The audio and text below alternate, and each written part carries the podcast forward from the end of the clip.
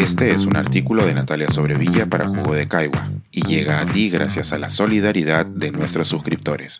Si aún no te has suscrito, puedes hacerlo en www.jugodecaigua.pe. Un salvajismo que no se puede olvidar. Las víctimas de Ajomarca restituidas luego de 37 años. El próximo 20 de mayo se hará finalmente la restitución de los cuerpos de las víctimas de la matanza de Ajomarca, una de las atrocidades más terribles cometidas en los años de violencia en el Perú. Dos semanas después de que Alan García empezara su primer mandato como presidente, exactamente el 15 de agosto de 1985, la patrulla militar Lince 7 compuesta por unos 25 soldados y al mando del subteniente Telmo Hurtado y el teniente Juan Rivera Rendón, entró a la comunidad altoandina de Yogyapampa, un anexo de Ajomarca, cercano a Vilcashuamán, en el departamento de Ayacucho. En la plaza del pueblo reunieron a todos los habitantes, separaron a los hombres de las mujeres y los encerraron en tres viviendas. Después de violar a todas las mujeres, incluyendo a tres embarazadas, mataron a balazos a los 30 niños, 27 mujeres y 12 varones. Luego lanzaron granadas sobre sus cuerpos y prendieron fuego a las casas.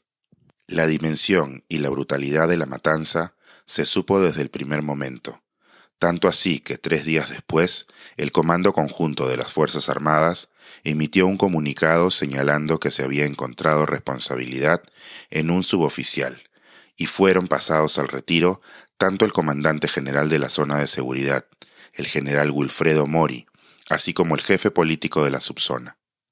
El comunicado disponía además, abro comillas, que se realice una exhaustiva investigación para determinar a quienes resulten responsables de dicho genocidio, sean esos oficiales o subalternos, lo mismos que serán puestos a disposición de la justicia militar. Cierro comillas.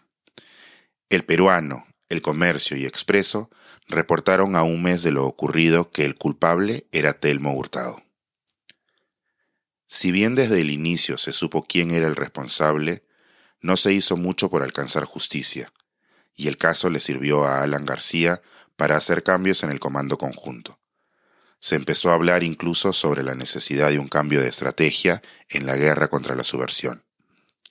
Generales reconocidos en ese momento como Edgardo Mercado Jarrín y Luis Cisneros declararon que se trataba de una guerra que solo podía ser ganada con una estrategia adecuada y en las Fuerzas Armadas cundió el nerviosismo ante la Comisión de Derechos Humanos establecida en el Senado.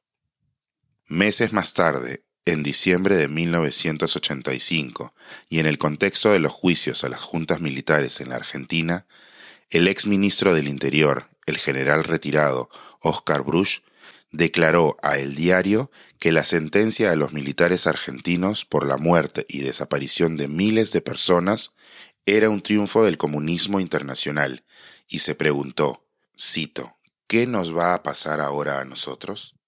Inicialmente no fue mucho lo que pasó. Si bien Telmo Hurtado fue denunciado ante el Poder Judicial y su caso llegó a juicio en 1993, y además fue condenado a seis años de prisión por abuso de autoridad y por dar falso testimonio, fue absuelto de los cargos de homicidio, negligencia y desobediencia. Al final, solo estuvo preso dos años, porque en 1995 se acogió a la ley de amnistía otorgada por Alberto Fujimori. Su condena fue anulada, fue condecorado y ascendido al grado de mayor. Tras la caída de Fujimori en 2002, el caso fue reabierto por mandato de la Corte Interamericana de Derechos Humanos y Hurtado huyó a los Estados Unidos. Durante el nuevo caso judicial, sus compañeros lo acusaron en su ausencia de ser el único responsable, y fue apresado en Miami por violar las leyes migratorias. Al ingresar a Estados Unidos, como a todos, le habían preguntado si alguna vez había violado derechos humanos, a lo que obviamente respondió que no. Al probarse que mentía, la suya fue considerada una falta grave para los estadounidenses. Mientras estaba detenido y en pleno proceso de extradición, los familiares de la víctima le abrieron un nuevo proceso, y después de muchas demoras ligadas a que en su segundo gobierno Alan García no tenía interés por la celeridad, fue extraditado al Perú a enfrentar el juicio en 2011.